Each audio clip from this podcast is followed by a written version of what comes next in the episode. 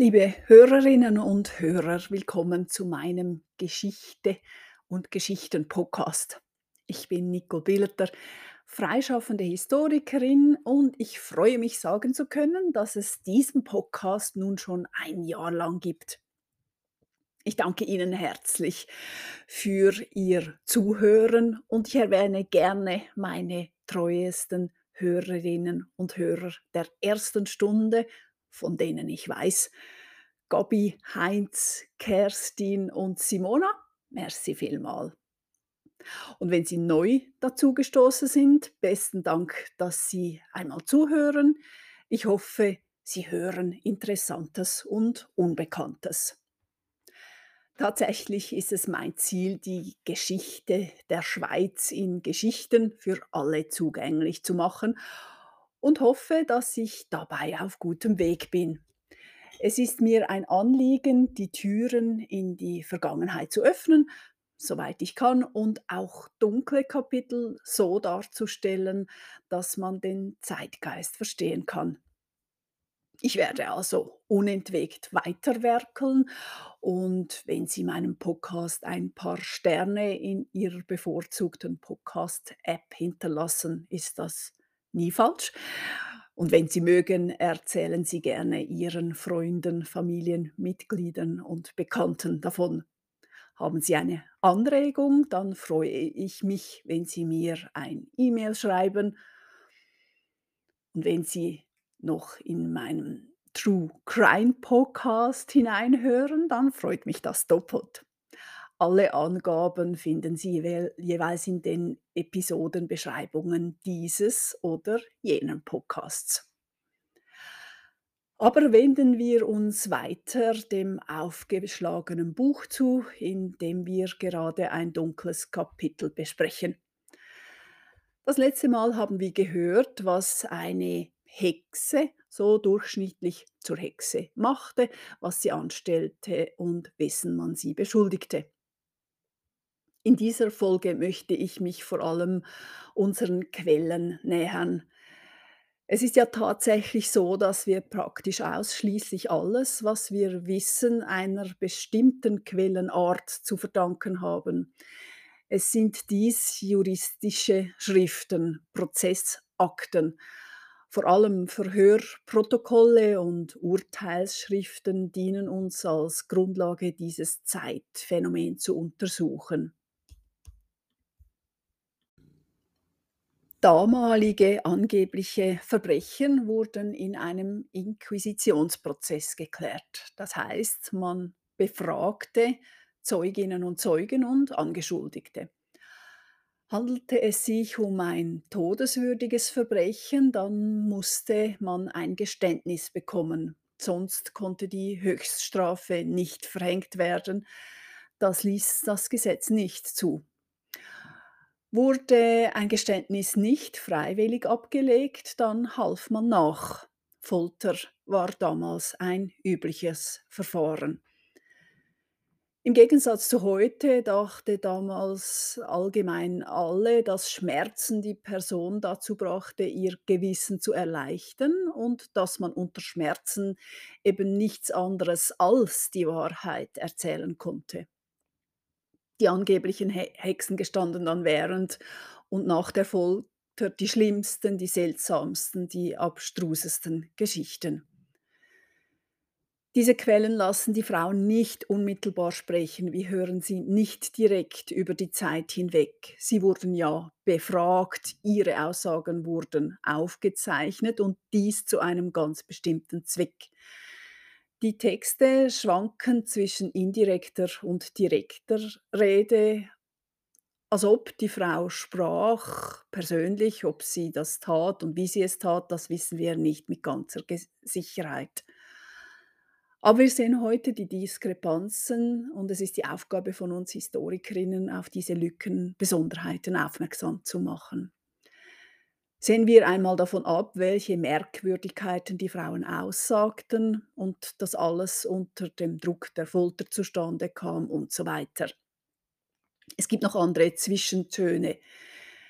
Wir können oft erahnen, dass die meist einfachen Frauen Dialekt sprachen vor Verhörern, die aus der Oberschicht kamen und die eben ihre Worte aufzeichneten. Die Fragen stellten Gelehrte, Juristen. Die Frauen hatten keine Möglichkeit, den vollen Umfang einer ersten Frage zu erahnen und antworteten in der Regel direkt und arglos. Natürlich ausweichend, natürlich bekannten sie ihre Unschuld. Manchmal wollten sie zum Beispiel aus der Bibel zitieren, um ihre Unschuld zu beweisen. Wenn dann nur ein Wort schief war, galt das allerdings als weiteres Zeichen ihrer Schuld.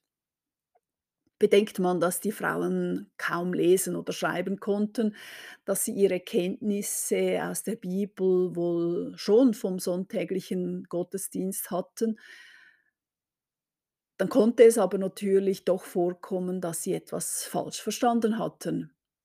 Und in katholischen Gebieten sprach der Priester ja Latein. Und für ihre meist einfache Lebensweise werden sich Glauben und Volksglauben vermischt haben. Wie sollten Sie da einen perfekten Satz aus der Bibel zitieren?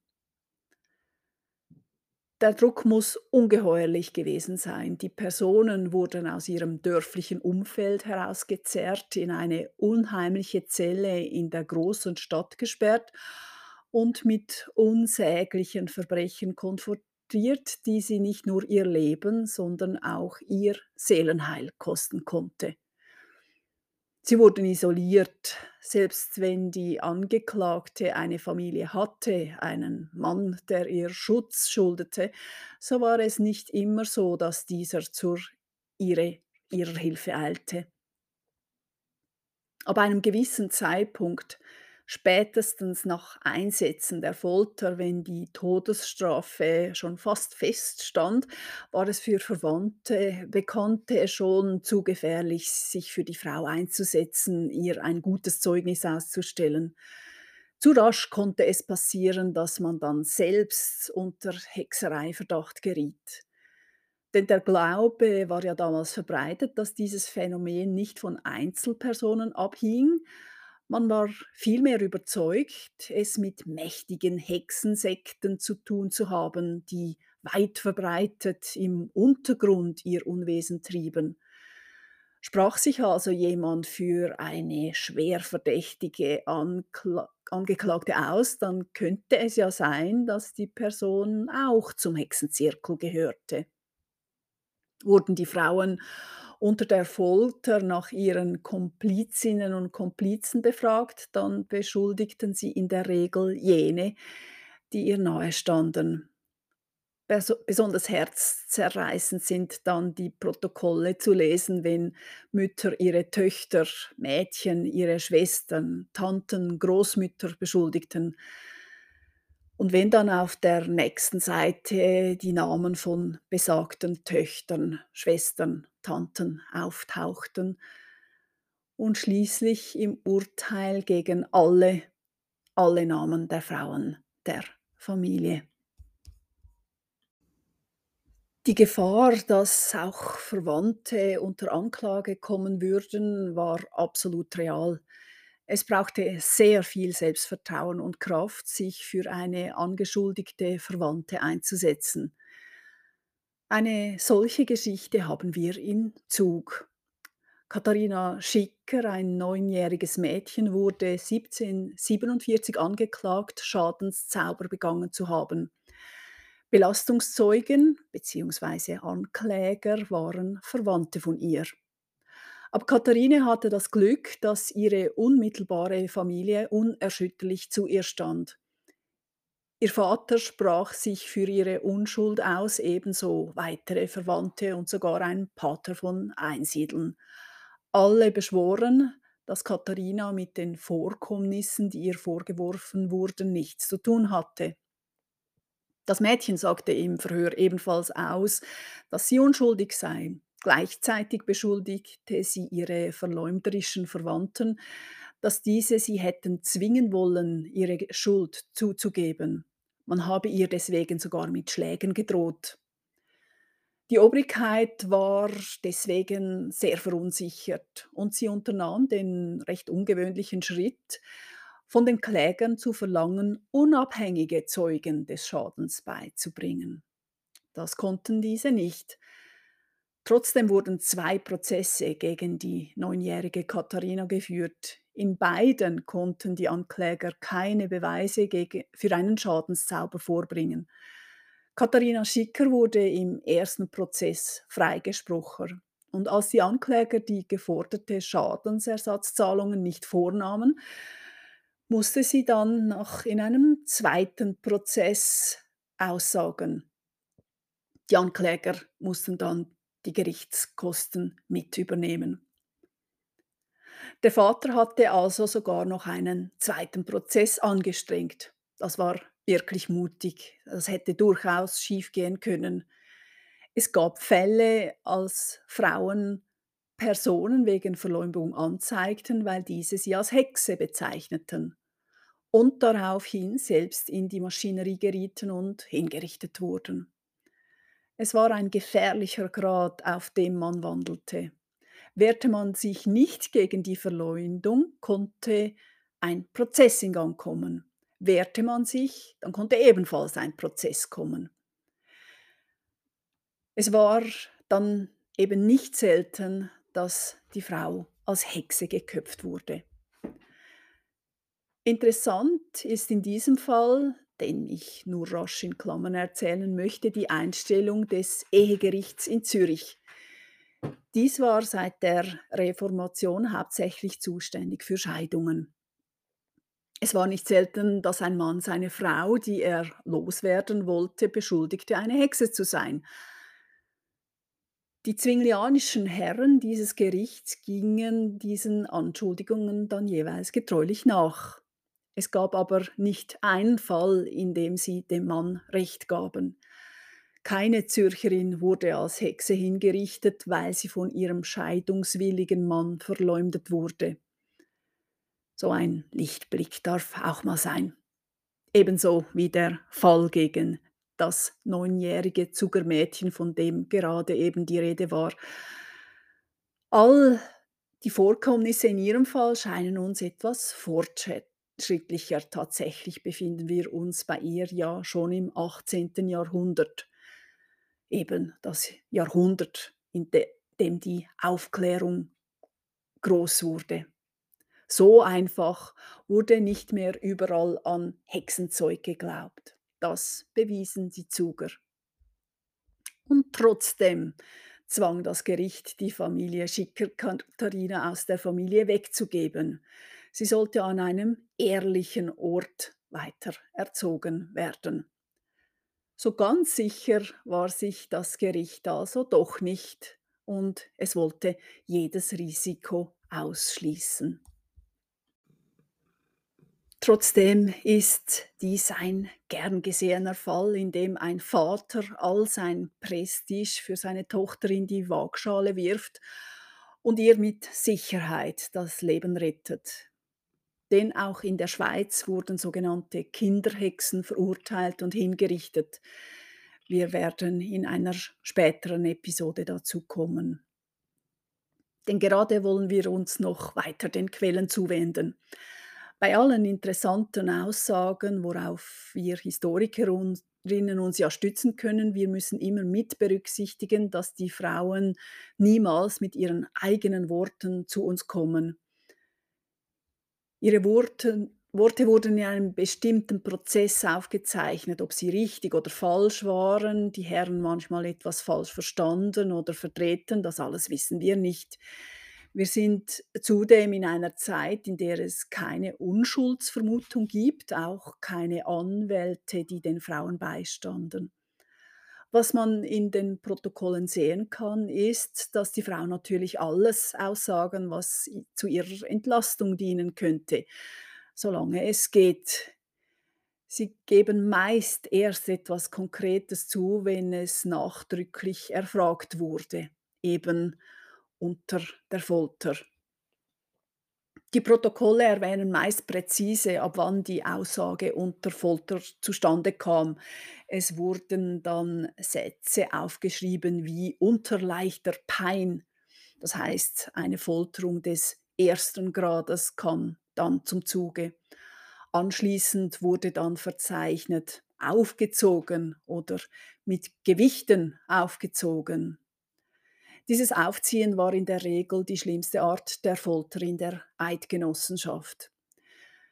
Der Angeklagten wurden dabei die Hände auf den Rücken gefesselt. Diese wurden an ein weiteres Seil gebunden und an diesem wurde die Person rückwärts vom Boden hochgezogen. Die Schultergelenke wurden also ausgekugelt. Um die Folter zu verstärken, konnten der Angeklagten Gewichte an die Füße gebunden werden.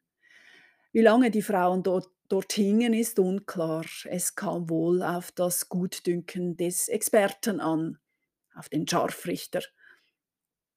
Jedenfalls wurden die Angeklagten so hängend weiter befragt. Man kann das in den Protokollen daran erahnen, wenn es eben nicht ausdrücklich steht, dass ihre Antworten auf die Fragen nun sehr kurz wurden verständlicherweise. Die Herren befragten nicht nur und schrieben alles auf, sie beobachteten während der Folter auch sehr genau, wie die Angeklagte sich verhielt. Weinte sie nicht, war das ein weiteres Zeichen, denn wie man damals wusste, konnten Hexen keine Tränen vergießen. Weinte die Angeklagte, dann war das nicht etwa Zeichen ihrer Unschuld, wie man es vermuten müsste, sondern ein Zeichen, dass der Teufel ihr beistand. Ebenso, wenn sie trotz Folter nicht gestand. Das musste nicht heißen, dass sie unschuldig war, sondern dass sie mit des Teufels Hilfe die Schmerzen ertragen konnte. Sie sehen, es war kaum zu gewinnen. Die Frauen sagten dann manchmal auch etwas in der Art aus, indem sie sich an den Folterer wandten, wie sag einfach, was du willst, dass ich es sage, ich sage es dann. Hier möchte ich einen Protokollauszug der verurteilten Elsbeta Neracher von Bachs zitieren, die 1595 verurteilt wurde. Der Protokollant hielt fest, Zitat, als sie eben nach dem Verhör die Stege im Wellenberg abgegangen sei, redete sie, O allmächtiger Gott, habe ich dies getan, so weiß ich's nicht.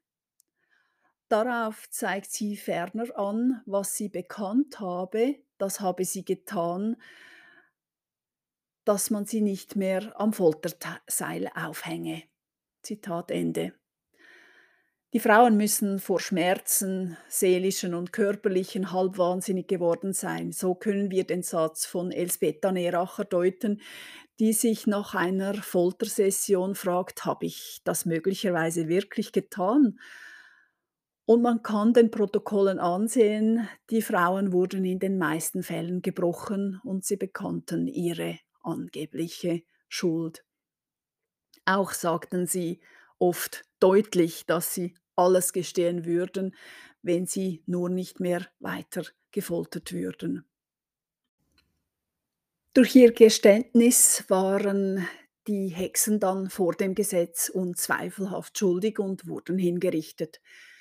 Ihr eigentlich todeswürdiges Verbrechen war dabei nicht einmal so sehr das Verzaubern der Kuh, das Weghexen der Manneskraft oder das Herbeireden eines Hagelwetters, sondern die Tatsache, dass sie mit dem Teufel einen Pakt eingegangen waren. Sie waren von Gott abgefallen. Es war diese Häresie, diese Ketzerei, für die sie büßen mussten. Die Gesellschaft garantierte damals natürlich keine Glaubensfreiheit. Ein Abfallen von Gott war Ketzerei und konnte nur mit dem Tod bestraft werden.